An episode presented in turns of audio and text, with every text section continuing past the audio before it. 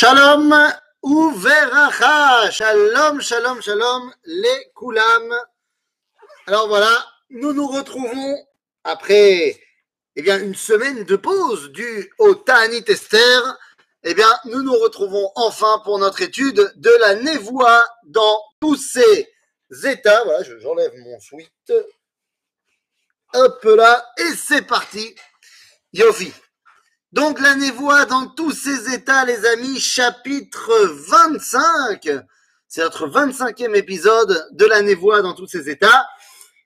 Et nous terminons aujourd'hui, Tova, nous terminons aujourd'hui Sefer Melachim.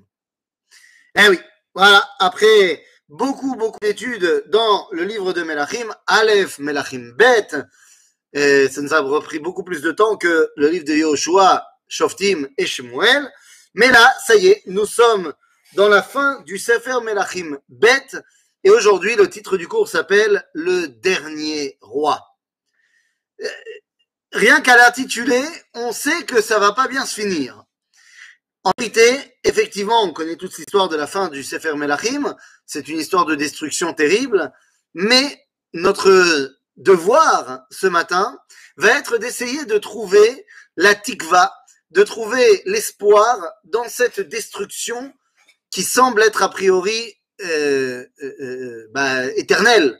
Quand on lit le livre de, de, Melachim, la fin, les, derniers chapitres du livre, on se dit qu'il n'y a pas d'espoir possible et pourtant nous allons, oui, mettre le doigt sur cet espoir. Donc nous sommes dans le chapitre 24 du livre de Melachim Bet, entre termes, l'avant-dernier chapitre du livre.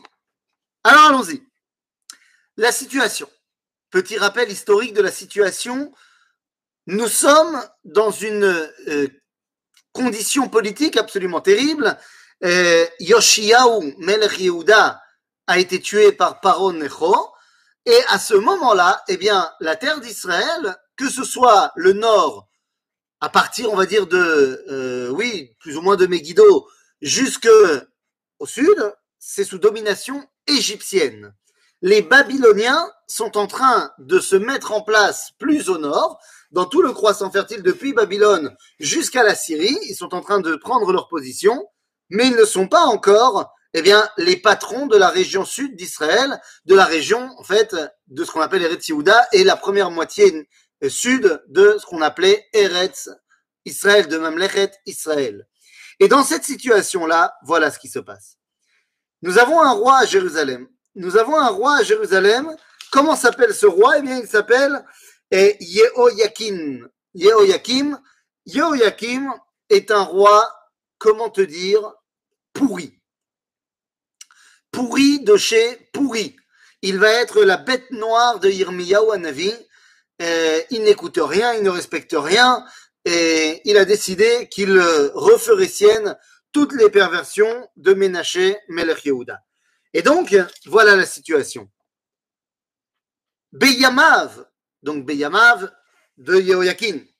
עלה נבוכדנצר מלך בבל, ויהי לו יהויקים עבד שלוש שנים, וישוב וימרוד בו. Alors que, eh bien, Jérusalem était sous domination égyptienne, Nebuchadnezzar arrive, Melech Bavel, roi de Babylone, arrive et va faire de Jérusalem, donc de la région d'Israël, une région sous son contrôle, et donc une région tampon face à l'Égypte. Il faut bien comprendre que entre Babylone et l'Égypte, c'est la les deux superpuissances euh, mondiales, et ça se dispute. Avant, c'était entre la Assyrie et l'Égypte, on avait vu. Maintenant, c'est Babylone et l'Égypte. Mais Kitsour, au bout de trois ans, Yehoyakin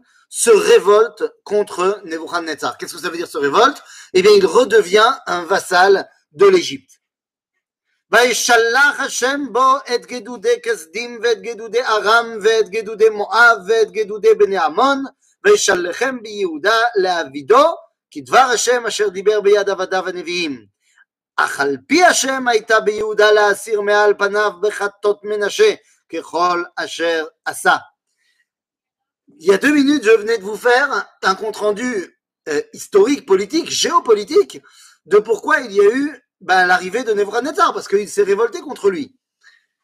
Mais Sefer Melachim n'est pas un livre d'histoire. Il nous raconte l'histoire, mais c'est un livre de névoie.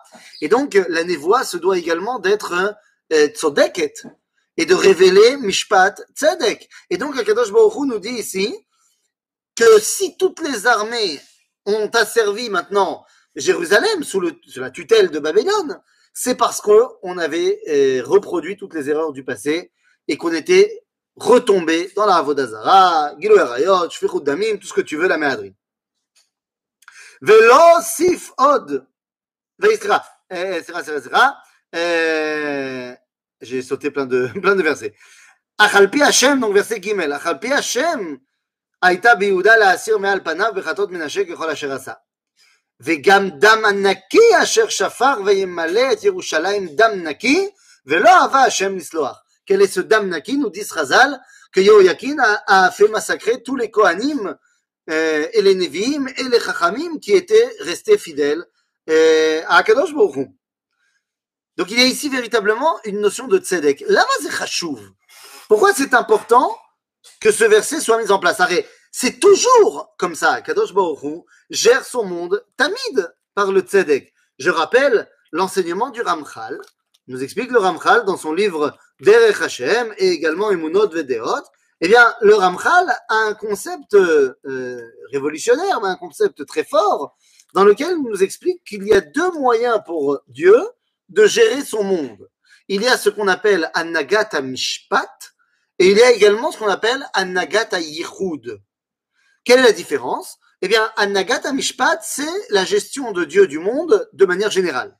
C'est-à-dire, tu fais bien, tu reçois bien, tu fais mal, tu reçois mal. Mishpat. Il y a également une autre anaga qui s'appelle Anagat Yichud Ve'amemshala.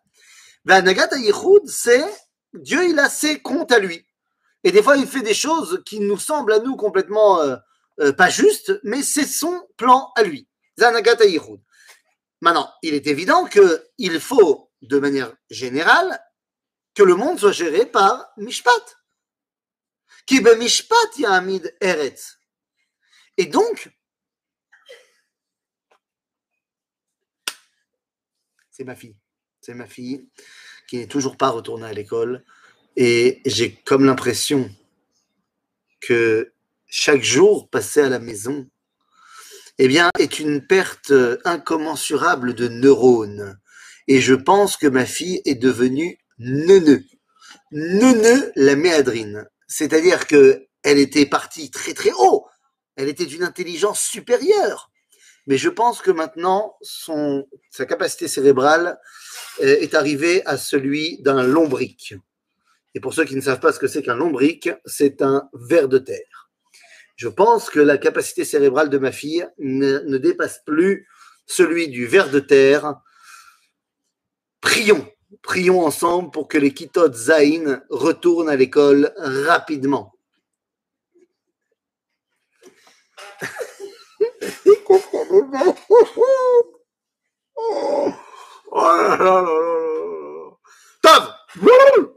Voilà Je ne me laisserai pas distraire par euh, sa technique. Donc, c'est très important que le monde soit géré par Annagat à Mishpat. Tov. Alors, une fois qu'on a dit ça, c'est très important de le dire avant ce qu'on va lire, parce qu'on va lire une destruction terrible. Mais savoir en préalable qu'il y a ce qu'on appelle Yesh Din ve Yesh Dayan, eh bien, c'est déjà le début de l'espoir. De dire qu'il y a, qu'il y a quelqu'un, Dieu en l'occurrence, qui gère son monde et qui est juste, eh bien, ça veut dire que de la même façon qu'il punit celui qui doit être puni, eh bien, il récompense aussi celui qui doit être récompensé. Et donc, si Am Israël décide de revenir, eh bien, il est également assuré d'un retour de la d'un retour du dévoilement divin pour lui. Car s'il punit, eh bien, il doit également récompenser. c'est de cela qu'on parle. On a dit, notre rôle ce soir, enfin ce matin, c'est de trouver les moments d'espoir. Yofi. Alors allons-y. ויתר דברי יהויקים וכל אשר עשה, הלא הם כתובים על ספר דברי הימים למלכי יהודה. Alors,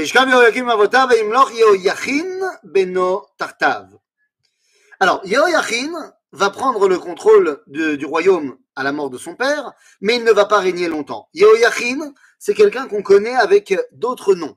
Par exemple, dans la Megillat Esther qu'on a lu la semaine dernière, eh bien, Yehoyachin s'appelle Yechonia. Et voilà ce qui se passe. ולא הוסיף עוד מלך מצרים לצאת מארצו כי לקח מלך בבל מנחל מצרים עד נהר פירת כל אשר הייתה למלך מצרים.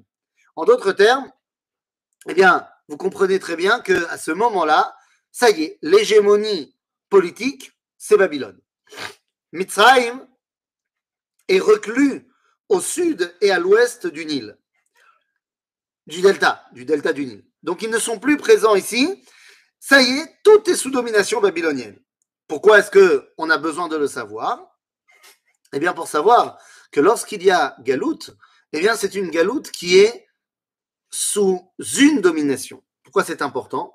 Eh bien parce que, bien sûr que la galoute est terrible, mais la galoute est également là pour nous enseigner quelque chose. On doit sortir de l'exil quelque chose. Et donc, savoir que l'exil est l'exil de Babylone et non pas de l'Égypte et de Babylone, eh bien c'est pour que nous ayons quelque chose à prendre de Babylone. Et oui, car comme vous le savez, chaque exil eh bien, nous a enseigné quelque chose, puisque nous sommes sortis de ces exils avec ce qu'on appelle l'ikut nitzotzot akedusha. On a dévoilé les étincelles de sainteté qu'il y avait dans les différents exils. Alors, si on devait se poser la question, qu'est-ce qu'on a sorti comme étincelle de sainteté de l'Égypte Lorsqu'on est sorti d'Égypte avec Moshe Rabbeinu? Donc, du point de vue de notre histoire, eh bien, quelque chose comme euh, à peu près il y a 900 ans. Quand on est sorti d'Égypte, eh bien, on a sorti avec nous quelque chose. Qu'est-ce qu'on a sorti de l'Égypte? On a sorti en fait deux choses. De l'Égypte, on a sorti la chokhma. Je vous ramène à ce que Abraham va dire à Sarah lorsqu'il descend en Égypte pour la première fois. Eh bien, il lui dit Imrina achotiat. C'est-à-dire que Abraham dit à Sarah de dire à l'Égypte Tu es ma sœur. Or, quand on regarde le livre de Michelet, eh bien, on verra qu'il y a marqué là-bas est mort la chokhma achotiat. En d'autres termes, tu es ma sœur, ça se dit à la sagesse. L'Égypte représente la chokhma. C'est là-bas qu'était eh, enfouie la chokhma du monde, et c'est donc ça que Israël a sorti de l'Égypte. Également, on a sorti de l'or, c'est-à-dire les richesses de l'Égypte. Ces richesses, elles sont donc tant au niveau spirituel, la chokhma, qu'au niveau matériel. Qu'est-ce qu'on va en faire de cette rochma et de cette richesse? Eh bien, ça dépend. C'est un peu le propos de notre parachat de cette semaine. Est-ce qu'avec l'or de l'Égypte, on fait le Mishkan ou est-ce qu'on en fait le veau d'or C'est tout le débat. Donc, de l'Égypte, on a sorti la chokhma. De Babylone, qu'est-ce qu'on sort? Eh bien, de Babylone, il va falloir sortir la Kedusha qui se trouve dans la Malchut. Puisque nous dit le livre de Bereshit, Vatei Reshit Mamlachto Bavel. En d'autres termes, Babylone, c'est la royauté par excellence. La, dimension de Malchut est ce qu'on sort de Babylone. Donc c'est pour ça que lorsqu'on est sous domination babylonienne, c'est pour apprendre les fondements de la Malchut. Ensuite, lorsqu'on va arriver sous domination perse, c'est ce qu'on a lu dans la Megillah, eh ben vous n'avez pas, c'est pas très compliqué. Quand on lit le premier chapitre de la Megillah, on se rend compte que le truc persan par excellence, c'est l'opulence c'est tout le hocher, euh, toute la richesse euh, matérielle. Et donc, c'est ça qu'on va découvrir là-bas en Perse. L'abondance et l'opulence, il va falloir sortir de cela la Kedusha. De la Grèce, qu'est-ce qu'on sort de la Grèce? Eh bien, de la Grèce, on va sortir l'esthétique. C'est-à-dire la capacité de sortir la Kedusha qu'il y a dans, dans la dans euh, la coquille extérieure. Torata Estetica, c'est la grande chose qu'on a sortie de la Grèce. Et Rome, eh bien, qu'est-ce que Rome a amené au monde Sinon, Torata Mishpat. Alors, eh, vous allez me dire, on n'avait pas besoin de Rome pour cela, Mais Rome a institutionnalisé le Mishpat. Et c'est ça qu'il fallait ramener au sein du peuple d'Israël. Donc, nous pouvons voir ici que le fait qu'on soit complètement sous domination babylonienne, eh bien, va faire qu'on va pouvoir se concentrer sur eh bien, ce qu'on a à sortir de Babylone. Alors allons-y Ben shmone esre shana Yehoyachin במולכו ושלושה חודשים מלך בירושלים, ושם אמו נחושתה בת אלנתן מירושלים. Tov, c'est, c'est, c'est, c'est- il a 18 ans quand il monte sur le trône et il ne règne que trois mois, c'est vraiment pas grand-chose. Pourquoi il ne règne que trois mois Eh bien, regardez. אה, ויעש הרע בעיני השם ככל אשר עשה אביו. בעת ההיא עלה עבדי נבוכדנצר מלך בבל ירושלים, ותבוא העיר במצור. ויבוא נבוכדנצר מלך בבל אל העיר, ועבדיו צרים עליה. Nabucodonosor arrive et fait le siège de Jérusalem. Seulement attention, ne nous y trompons pas. Il ne s'agit pas ici du fameux siège de Jérusalem, le dit Tevet, machin, et des... Non. Nous sommes trois ans. Euh, c'est grave. Qu'est-ce que je raconte? Nous sommes, je dis n'importe quoi, nous sommes onze ans avant la destruction de Jérusalem. Le siège est un siège, on va dire, administratif, qui va durer à peine quelques semaines et qui n'est mis en place que pour préparer l'exil aristocratique. Car c'est bien de cela qu'il s'agit. Voilà ce qu'il se passe. J'arrive au verset Yudbet. ויצא יהויכין מלך יהודה אל מלך בבל, הוא ואימו ועבדיו ושריו וסריסיו, ויקח אותו מלך בבל בשנת שמונה למולכו. שנת שמונה למולכו de מלך בבל, de יהויכין, régné que trois mois. ויוצא משם את כל אוצרות בית השם ואוצרות בית המלך, ויקצץ את כל כלי הזהב אשר עשה שלמה, מלך ישראל, בהיכל השם, כאשר דיבר השם. והגלה את כל ירושלים ואת כל השרים ואת כל גיבורי חיל, עשרת אלפים גולה וכל החרש והמסגר, ולא נשאר זולת דלת העם הארץ. ויגל את יהויכין בבלה, ואת אם המלך, ואת נשי המלך, ואת צריסיו, ואת אלי הארץ, הוליך גולה מירושלים בבלה. Voilà. Jérusalem n'est pas détruite. Le Beth n'est pas en flammes. Nous avons exilé l'élite juive. Il s'agit de Galout à Elita, de l'exil de l'aristocratie. Seulement, il ne s'agit pas seulement de cela. Et là, nous devons absolument être bien conscients de ce qu'on vient de lire. Cet exil marque le début de ce que on va pouvoir retrouver. Alors, je ne sais plus si c'est encore le cas aujourd'hui, mais c'était le cas à Strasbourg, c'était le cas évidemment à Berlin. Il y a de cela quelques, ouais, à peine une centaine d'années.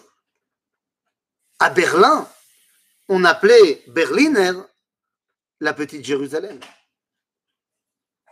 On appelait Sarcelles, encore aujourd'hui, la petite Jérusalem. Il y avait un grand dessin du Kotel dans le centre communautaire de Strasbourg. Pour dire que Yesh Yerushalayim Be'eretz Israël. Aval, Yesh, comme on disait de Vilna. On disait de Vilna que c'était Yerushalayim Shellita, la Jérusalem de Lituanie. Mais toutes ces appellations, la petite Jérusalem, Berlin qui est Jérusalem, et, c'est terrible. Cette conception qu'on peut maintenant créer une royauté juive, une autonomie juive, et un semblant de Jérusalem à l'extérieur de Jérusalem, qui nous paraît tellement, tellement absurde, commence à ce moment-là. L'exil pour l'instant, est doré.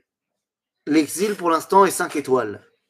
Pour l'instant, lorsque Yehoyachin, Yechonia arrive à Babylone, il y est emmené non pas avec des chaînes, il n'est pas du tout amené pieds nus et rafouille roche, il y va en tant que roi, en tant que vassal de l'empereur, et il va créer une cour à Babylone, il va recréer la petite Jérusalem à Babylone. Mais attention, hein, une petite Jérusalem avec tous les avantages modernes qu'offre le royaume babylonien et la capitale de l'Empire. C'est à partir de là que pour la première fois, eh bien, tu peux ne plus jamais avoir envie de repartir. Dites-vous bien que lorsque les dix tribus du Nord sont exilées par Sancheriv et sont amenés en exil à Achour, ils ne sont pas à Achour. Ils sont tous éparpillés un petit peu partout et là où ils sont, ils ne sont pas chez eux. Lorsqu'on part en Égypte, eh bien, on n'est pas des Égyptiens et on est parqué à Goshen. On est bien content, tu me diras. Mais on n'est clairement pas chez nous. Pour la première fois, Am Israël peut se réinventer une existence à Babylone et être bien. Et attention, hein, euh, le roi, il est d'accord avec, euh, l'empereur euh, Nebuchadnezzar, il n'a aucun problème à ce que Jérusalem se reforme à Babylone, si tant est qu'il respecte les lois babyloniennes et qu'ils sont toujours aux côtés de Babylone lorsqu'il s'agira de faire une guerre. Imaginez-vous, on a tous connu ça. Je suis en train de décrire une situation qui s'est passée à 2500 ans, mais on, l'a vécu. On l'a vécu, qu'on habite en France, qu'on habite aux États-Unis. Alors, en France, on a un petit peu d'antisémitisme plus qu'aux États-Unis. Donc, prenons l'exemple américain. L'exemple américain, il est, il est terriblement parlant. Aux États-Unis, la majorité, parce que c'est un pays qui est très euh, patriote, et je suis pour le patriotisme, c'est très bien le patriotisme, mais aux États-Unis, combien d'Américains de confession israélite ont un drapeau des États-Unis à l'entrée de leur porte.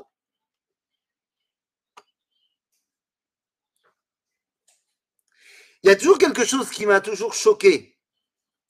Lorsque le rabbi de Lubavitch distribuait des dollars, alors évidemment, c'est pourquoi, euh, la raison numéro un, c'est pour montrer qu'il peut y avoir de la kedusha dans la construction physique du monde qu'avec ton dollar, eh ben, avec ton argent, tu peux créer des choses dans ce monde, eh bien, sache que c'est aussi un moyen de dévoiler Akadosh Baruch Que tu ne dévoiles pas que Akadosh Baruch à l'intérieur du Beth Midrash, mais tu le dévoiles également dans la construction concrète de ce monde. Donc ça, c'est évidemment euh, un enseignement fondamental du Rabbi de Lubavitch, et c'est très important. Mais moi, ce qui m'a toujours choqué, c'est que bah, les dollars qu'ils distribuent, ce sont des dollars euh, de la Banque fédérale américaine. Seulement, dans le dollar de la Banque fédérale américaine, il y a marqué In God we trust. C'est marqué, alors c'est très bien, la cavode. Seulement, euh, les États-Unis, c'est un pays chrétien. Ce qui veut dire que même s'ils sont à majorité protestante et ils sont peut-être avec une grosse partie euh, évangéliste, il n'empêche que dans la conception chrétienne du divin, eh ben, il y a quand même une grosse, grosse, grosse, grosse, grosse partie d'Avodazara. Puisque quand ils disent In God we trust, Jésus, il n'est pas loin. Même si c'est vrai que chez les protestants, c'est pas aussi poussé que chez les catholiques. Mais c'est quand même terrible de, de devoir recevoir la bracha du rabbi sur la construction euh, physique de ce monde, représentée par un dollar sur laquelle il y a une phrase ben, qui est induit quand même un peu beaucoup la Avodazara. Maintenant, En le rabbi ne peut pas imprimer des billets de banque euh, différents parce que sinon il va finir en prison. Il peut pas euh, se révolter contre les États-Unis. Donc ça veut dire que à partir du moment, et ça a commencé avec Yehoyachin, quand tu es le vassal soumis de la superpuissance du monde et que tu commences à te recréer une identité autonome, mais chez l'autre, et eh ben à un moment donné, tu commences à te dire, bah, finalement, pourquoi pas? Et voilà la situation. Au final, eh bien, c'est à partir de ce moment-là que la grande communauté juive de Babylone va se mettre en place. Et on connaît la suite du film. La suite du film, c'est que lorsque arrivera Zerubbabel, eh ben, personne ne voudra rentrer. Parce que les gens seront bien à Babylone. Toute ressemblance avec un cas actuel serait purement fortuit involontaire, bien évidemment. Alors reprenons notre texte. Euh, verset, verset, verset, verset. Verset Yud Zain. Vayamelech melech Bavel et Matania dodo tartav. Qui est maintenant, puisque Yehonia, Yehoyachin est le roi officiel, mais il est maintenant exilé, qui est le remplaçant de Yehoyachin? Matania. Matania, c'est l'oncle de Yehoyachin, donc le frère de Yehoyakim. Il s'appelle Matania. Tov, il a fait méode. Ça m'a regardé ce qui va se passer là tout de suite. Et Matania Dodo Tartar, Shemo Tzitkiyahu. Et Melech Bavel change le nom de Matania et l'appelle Tzitkiyahu. Les amis, quand quelqu'un donne le nom à quelqu'un d'autre, c'est qu'il en prend bah, son contrôle. C'est-à-dire, tu me dois à moi ta royauté. Si c'est moi qui t'appelle Tzitkiyahu, ça veut dire que toute ta réalité, c'est moi qui te l'ai donnée. Agave, entre parenthèses, c'est vrai au niveau des parents et des enfants. Pourquoi les enfants euh, doivent le respect à leurs parents Parce que leurs parents lui ont donné la vie, tout simplement. Donc ici, Tzitkiyahu, c'est le nom donné par Nebuchadnezzar à Matania. Tant, vous me direz, il y a quand même quelque chose de très très positif dans cette histoire. C'est quoi? C'est que là encore, on aurait pu penser qu'il va l'appeler, je sais pas, euh, un, nom babylonien. Il l'appelle Tzitkiyahu. C'est non seulement un nom hébraïque, mais c'est un nom qu'il va. Euh, alors, Chazal vont nous dire que euh, Niba veloyadam Niba, c'est-à-dire qu'il est en train de dire quelque chose, il ne se rend pas compte de la portée de ce qu'il dit. Mais en fait, le nom qu'il donne, c'est justement de montrer que Yesh Tzedek Shel Yudke Vavke. Tzidki Yahou. Yahou, la particule Yahou, c'était la particule des rois de Judée particulièrement, également un petit peu des rois d'Israël, mais qui montrait l'appartenance à Yudke Vavke. C'est-à-dire, donc, Tzedek Yahou. Tzidki Yahou. Encore une fois, montrer que même au moment du départ en exil, eh bien, ce n'est pas de Efkerut. Il n'y a pas d'abandon d'Akadosh Baruch La punition n'est pas aléatoire. La punition, car il s'agit évidemment d'une punition, on dit dans la tfila. Mais s'il y a une justice, s'il y a din vedayan, alors il y a tikva lorsqu'il y aura retour. Il est. Et donc, nous pouvons maintenant euh, continuer. פסוק י"ח, בן עשרים ואחת שנה צדקיהו במולכו, ואחת עשרה שנה מלך בירושלים, ושם אמו חמוטל, בן ירמיהו מלבנה. ויעש הרע בעיני השם ככל אשר עשה יהויקים, כי על אף השם הייתה בירושלים ביהודה עד השליחו אותם מעל פניו, וימרוד צדקיהו במלך בבל. Alors là, il va falloir comprendre. Tzidkiyahu va régner pendant 11 ans. Et qu'est-ce qui lui prend, alors qu'il s'est tenu tranquille pendant 11 ans, de maintenant vouloir se révolter contre Babylone Makara. Makara, tu te révoltes contre Babylone Non mais t'as dit, Mataretsini il se révolte contre Babylone pour une raison très simple. Il est maintenant l'opposant politique de son neveu. Car Yehoyachin est maintenant le roi de Galout, et lui, il est le roi d'Israël. Se remet en avant, eh bien, cette Gavat Yechida, cette volonté de dire, mais non, Am Israël, il doit être ici. Nachon. Il fait pas la Torah. Et c'est beseder. Mais Tzitkiyahu ramène la conscience nationale. Et effectivement, Yehoyachim, on n'entend plus parler de lui. Mais Tzitkiyahu, c'est lui qui va laisser son empreinte indélébile en tant que dernier roi d'Israël. En d'autres termes, il permet de d'éveiller avant la destruction totale, d'éveiller la conscience nationale. Qu'est-ce que je suis en train de dire? Je suis en train de dire que s'il n'y avait pas eu Tzidkiyahu et pas eu sa révolte, au final, il y aurait eu l'exil total. Mais l'exil total n'aurait pas eu d'espoir de dire l'an prochain à Jérusalem, puisqu'ils seraient complètement devenus des Babyloniens de confession jérusalémienne. le fait que Tzidkiyahu se révolte contre Babylone, qui va entraîner la destruction de Jérusalem, va également entraîner la flamme, la flamme du Beth Amikdash, qui partira dans, dans, le feu de Babylone, qui va rentrer dans le cœur de chaque juif, qui vont cultiver cet espoir de retour. Alors certains le remettront en pratique, certains attendront 2500 ans pour le mettre en pratique et ne reviendront qu'aujourd'hui, mais cette flamme est toujours là. L'an prochain à Jérusalem a commencé avec la révolte de Tzidkiyahu. Bishna dernier chapitre de Sefer Melachim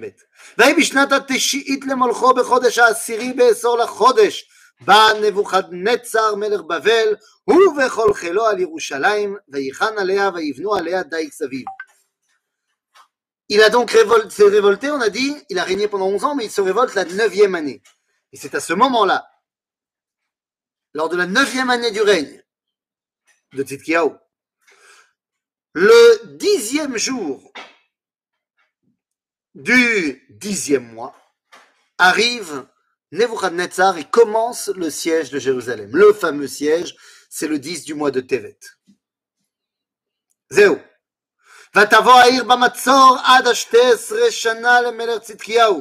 Donc c'est un matzor qui va durer deux ans et demi.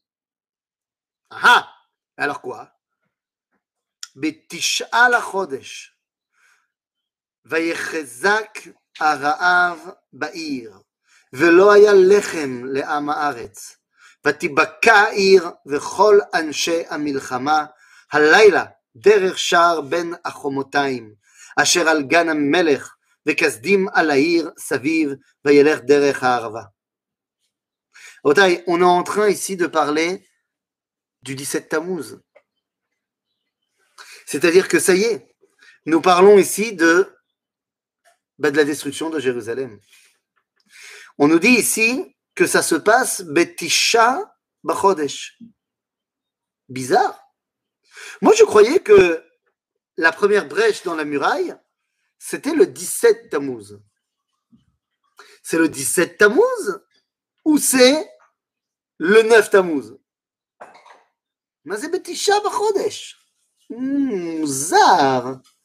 Alors, on pourrait tout simplement dire que c'est, euh, tel que nous explique le Talmud de Babylone, que la destruction du premier temple, la première brèche de la muraille à l'époque du premier temple, ça s'est fait le 9 Tammuz, et à l'époque du deuxième temple, le 17 Tammuz. Et comme, eh ben, Chazal sont plus proches du deuxième que du premier, eh bien, quand ils ont décrété le jeûne, ils ont décrété le 17. Donc, pour le Talmud de Babylone, il n'y a pas de problème. Mais le Talmud Yerushalmi nous dit quelque chose de terrible. De terrible, mais d'un autre côté, encore une fois, de réconfortant.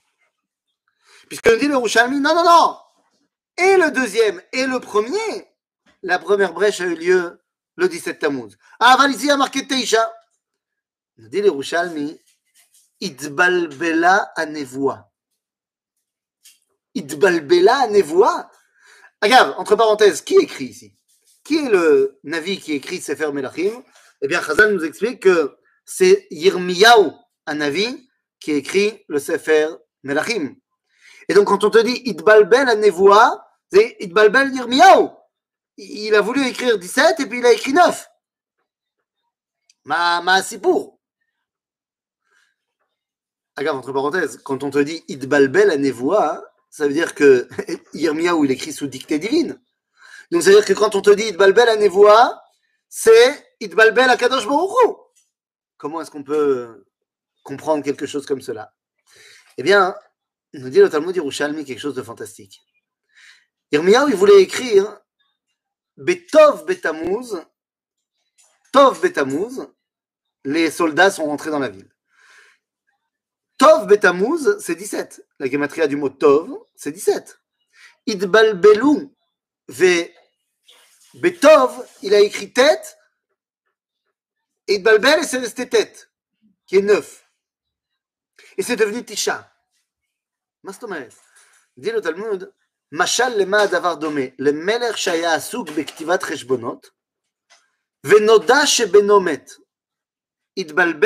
veta. On dit, c'est l'exemple de la parabole de quelqu'un, d'un roi qui est en train d'écrire ses comptes, et au moment où il écrit et fait ses calculs, on lui annonce que son fils est mort. Et ça le perturbe tellement qu'il écrit un mauvais calcul. Sauf que là, on parle d'Akadosh Baruch eh bien, on a dit tout à l'heure qu'il y avait Tzedek. Mais tout ne peut pas être Tzedek. Il y a une autre Mida qui s'appelle Mida Tarachamim. Akadosh Baruch veut qu'on lui ressemble, qu'on puisse lui ressembler.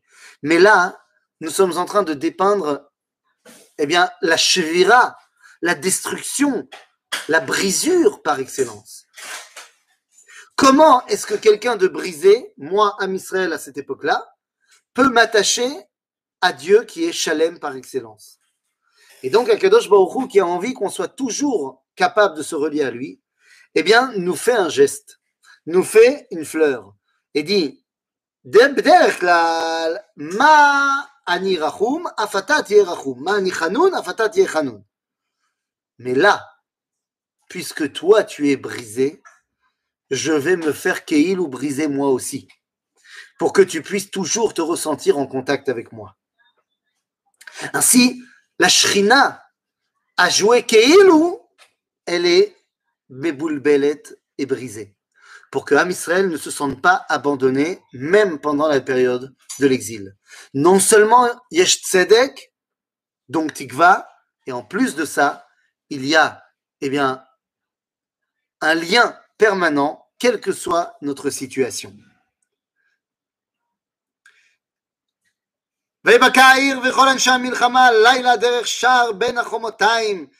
אשר על גנם מלך וכסדים על העיר סביב וילך, וילך דרך הערבה וירדפו חיל כסדים אחר המלך והשיגו אותו בערבות יריחו וכל חילו נפוצו מעליו ויתפסו את המלך ויעלו אותו אל המלך, אל מלך בבל, סליחה, ריבלתה וידברו איתו משפט ואת בני צדקיהו שחטו לעיניו ואת עיני צדקיהו עיוור ויעשרהו בנחושתיים והביאהו בבלה Finalement, Tzidkiyahu essaye de s'enfuir.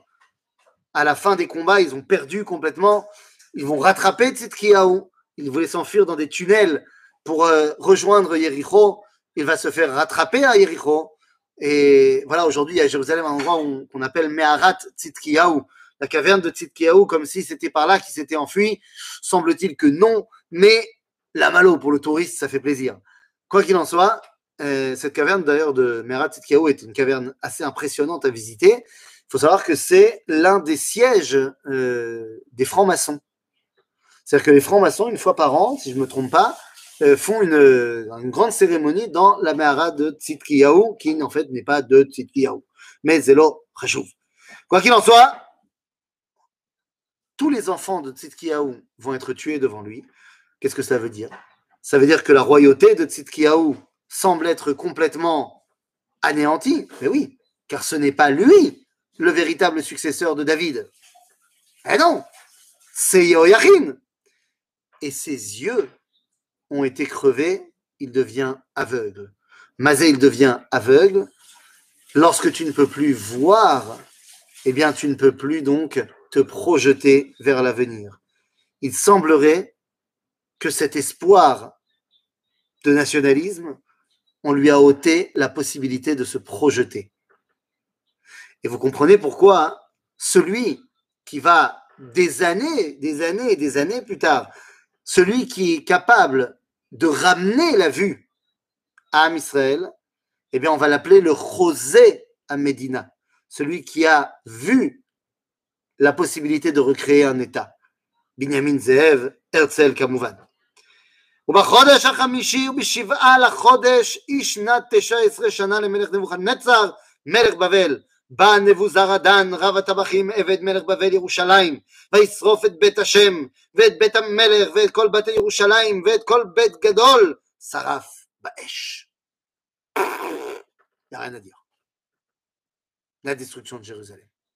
La destruction du Beth Amikdash Rabotai.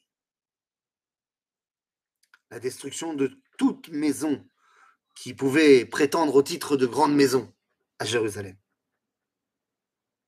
Quand on se balade, Vezrat Hashem, très très vite, d'ailleurs, euh, entre parenthèses, mesdames, euh, si vous êtes euh, vacciné et tout ça, je vous rappelle qu'on peut recommencer, euh, particulièrement dehors, à se rebalader et à retiouler.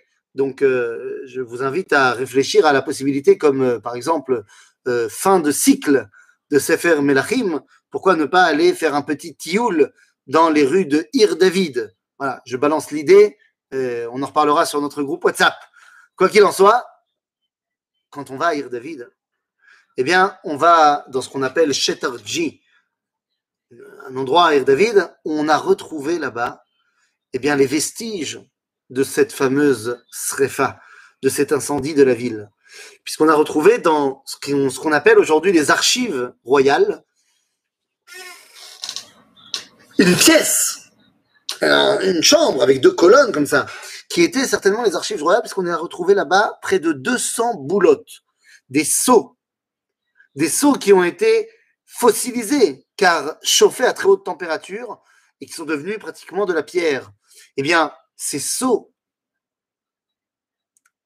qui ont été datés au carbone 14, qui nous amènent directement au mois de Av de l'année moins 586, donc l'année de la destruction du Beth Amikdash et du temple et de Jérusalem, eh bien, sur ces sceaux, on peut lire certains noms qui sont parmi les acteurs de cet événement. Par exemple, on y retrouvera le nom de Baruch ben Neria, le scribe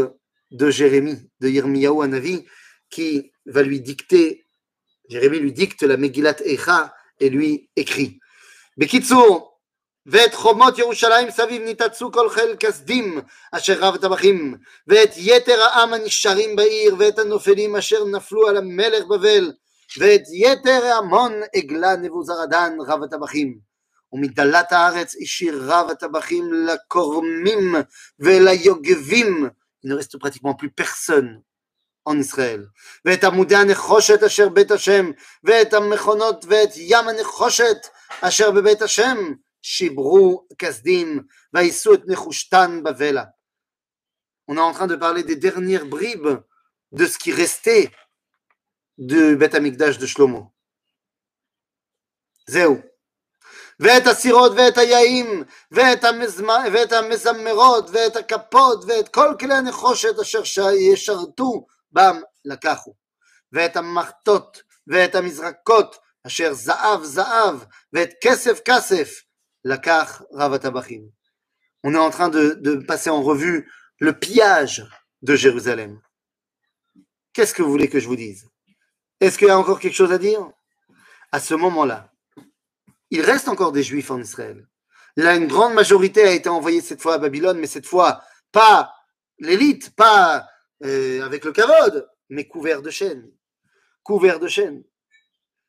Mais à ce moment-là, והעם הנשאר, verset כ"ב, והעם הנשאר בארץ יהודה, אשר השאיר נבוכדנצר מלך בבל. Pourquoi est-ce qu'il laisse des gens là-bas Parce que maintenant qu'il a explosé tout le monde, qu'il n'y a plus de velléité de rébellion, eh ben, il faut quand même avoir une population qui continue à faire tampon face à l'Égypte. Donc il laisse des gens là-bas. והעם הנשאר בארץ בארץ יהודה אשר השאיר נבוכדנצר מלך בבל והפקד עליהם את גדליהו בן אחיקם בן שפן. Le gouverneur d'Israël devient Gedalia. Gedaliahu ben Achikam ben Shafan. Shafan, on connaît. Il faisait partie des hauts ministres et des hauts euh, fonctionnaires de l'État sous Yoshiyahu déjà. C'est-à-dire qu'il s'agit d'une famille qui n'est pas la famille royale, mais qui est une famille de très hauts euh, employés de l'État. En d'autres termes, c'est un régent. Gedalia est censé apporter un petit peu de calme dans cette histoire-là. וישמעו כל שרי החיילים המה והאנשים כי הפקיד מלך בבל את גדליהו ויבואו את גדליהו במצפה וישמעאל בן נתניה ויוחנן בן קרח וסריה בן, בן, בן תנחומת הניטופתי ויעז, ויעזניהו בן מאחתי המה ואנשיהם וישבע להם גדליהו לאנשיהם ויאמר להם, אל תראו מעבדי הכסדים, שבו בארץ ועבדו את המלך בבל וייטב לכם.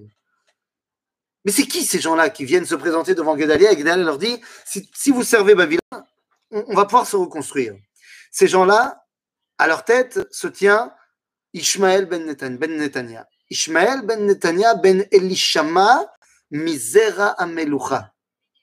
Qu'est-ce que ça veut dire? Vous vous rendez compte que là maintenant le roi d'Israël, alors il y en a un en exil, mais le roi d'Israël ici, le chef d'Israël, il n'est pas roi, Gedalia n'est pas roi, mais il est le gouverneur. Il ne fait pas partie de la famille royale. C'est la première fois depuis David que quelqu'un va gérer Jérusalem, ça fait 500 ans. Et il n'est pas de la famille royale. Et Ishmael ben Netanya, lui, vient de la famille royale. Non, pas de David. Non, il vient pas de David. Il vient pas de David puisqu'il vient d'une branche beaucoup plus ancienne lorsqu'il y a eu la marloquette entre Ram et Salma, c'est-à-dire entre les premiers, les premières phases de la royauté après Yehuda, eh bien, il y a des enfants qui ont été mis de côté, qui n'ont pas été les enfants qui ont amené la Meloucha. Alors, qu'est-ce qui se passe là-bas? Eh bien, Gedalia ben Achikam,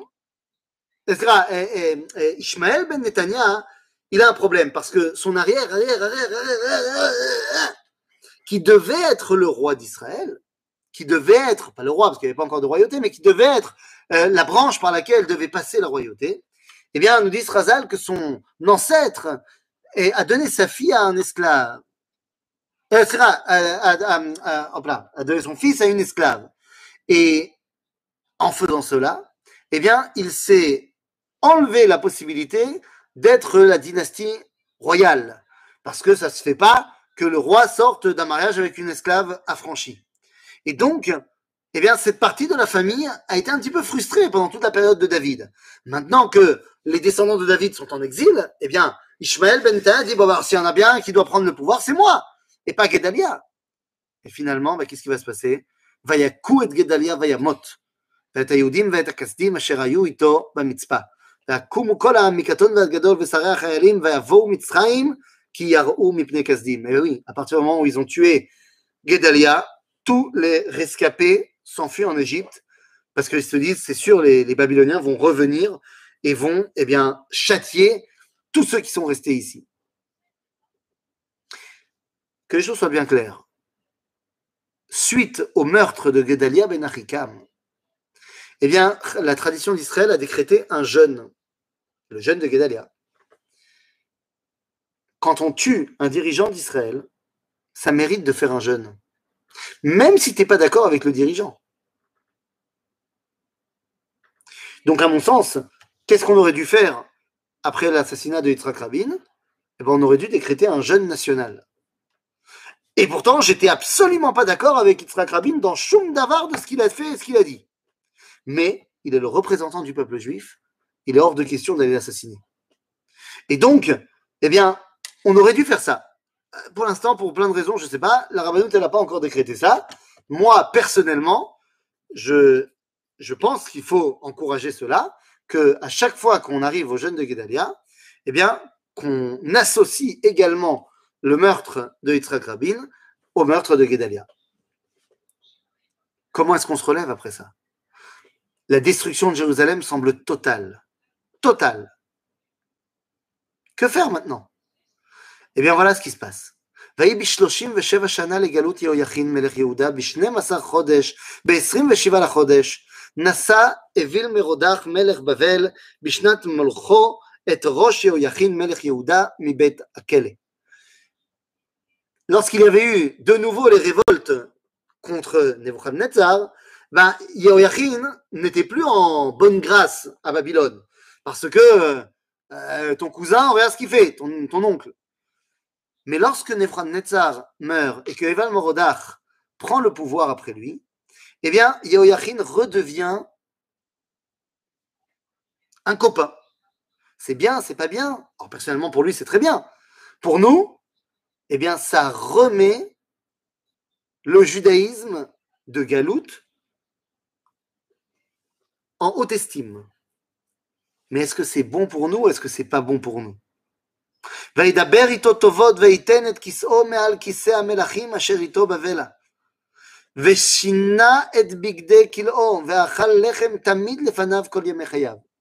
Il a invité à tous les repas officiels, à l'Élysée, à Washington. וארוחתו ארוחת תמיד ניתנה לו מאת המלך דבר יום ביומו כל ימי חייו. On est en train de nous dire que Yehoyachin, maintenant Yechonia, est redevenu persona non grata. Il était devenu non grata, mais maintenant il est redevenu grata. Et il est un invité de marque. Un invité de marque à la cour du Meler Bavel. Qu'il le respecte, qui comprend que c'est un allié, qui lorsqu'il va l'inviter à manger, l'a fait euh, venir des repas cachers. Si bien que Yehoyachin va commencer à dire qu'on peut tout à fait être juif à Babylone. Le livre de Melachim s'arrête sur la chute de la royauté juive sur Eretz Israël et peut-être encore pire, sur bah, ce tableau qu'on peut maintenant se revendiquer juif à Babylone. Pourquoi est-ce que Yirmiyahu termine son livre de Melachim sur cette réalité où on peut se sentir juif à 100% à Babylone et être au top Eh bien, pour que tu comprennes quel est le véritable danger de l'exil. Oui, de Babylone, on a dit, il fallait sortir la notion de Malchut. Bien sûr. Mais il y a toujours un grand danger à l'exil, qu'il soit le danger de l'exil de l'Égypte, celui de Babylone, de la Perse, de la Grèce ou de Rome. Le danger restera toujours l'assimilation culturelle, qui amènera à l'assimilation physique. Le livre de Melachim, qui s'est ouvert sur la dynastie de David, se ferme sur cette aberration qui s'appelle le judaïsme de Babylone. Je dis aberration et j'utilise un terme violent. Pourquoi? Eh bien parce que ça va tellement marcher que lorsque 70 ans plus tard, un descendant de David reçoit la permission des nations de revenir en Israël et est accompagné par un prophète qui dit que Dieu est d'accord avec le processus, eh bien la majorité des Juifs décident de rester à Babylone, parce qu'ils se sentent désormais babyloniens. Lorsque Herzl écrira son projet, eh bien il écrira dans son journal que son idée de créer un pays pour les Juifs ne peut pas marcher avec les Juifs de France. Incroyable. Il écrit ça à Paris. Il dit parce qu'ils sont trop bien à Paris. Malgré l'affaire Dreyfus, ils sont trop bien à Paris. Donc ils viendront pas. Aujourd'hui, on pourrait transposer ça aux Juifs d'Amérique. Mais n'ayez aucune crainte. Au final, Akadosh Baruch Yesh Tzedek. Et il va ramener son peuple. Le livre de Melachim s'arrête sur une page douloureuse et sur un espoir brisé. Mais la suite la suite chronologique du Sefer Melachim. La suite directe de Melachim n'est autre que Chagai, Zecharia et Malachi. Chagai est celui qui nous ramène de l'exil. Zecharia est celui qui va nous donner les névotes de Géoula après l'exil. Et Malachi n'est autre que Mordechai à Yehudi, qui après l'histoire de Purim raccompagne le peuple juif sur sa terre en disant Anochi, Le livre de Melachim s'arrête dans la douleur. Le livre de Yirmiyahu s'arrête dans la douleur, mais nous dit cette douleur n'est pas éternelle. Al Tidagou. Viendra un jour où on en reviendra de cet exil. Viendra un jour où Zéou, on reviendra. On reviendra. Après 70 ans, le processus de retour est mis en place. Ce processus commence avec Zerubbabel en tout petit, grandit un peu plus avec Ezra et Nehemiah, grandit encore plus avec les Hashmonaïm et atteint son idéal aujourd'hui, avec un retour incroyable du peuple juif qui revient en terre d'Israël et qui en fait réalise les paroles de Yirmiyahu et vient écrire les dernières lignes qu'on aurait voulu voir marquées dans le livre de Melachim, eh bien, Am Israël aujourd'hui écrit ces dernières lignes qui ramènent l'espoir à sa place avec le retour de la royauté d'Israël à Jérusalem. Shabbat Shalom et à bientôt les amis.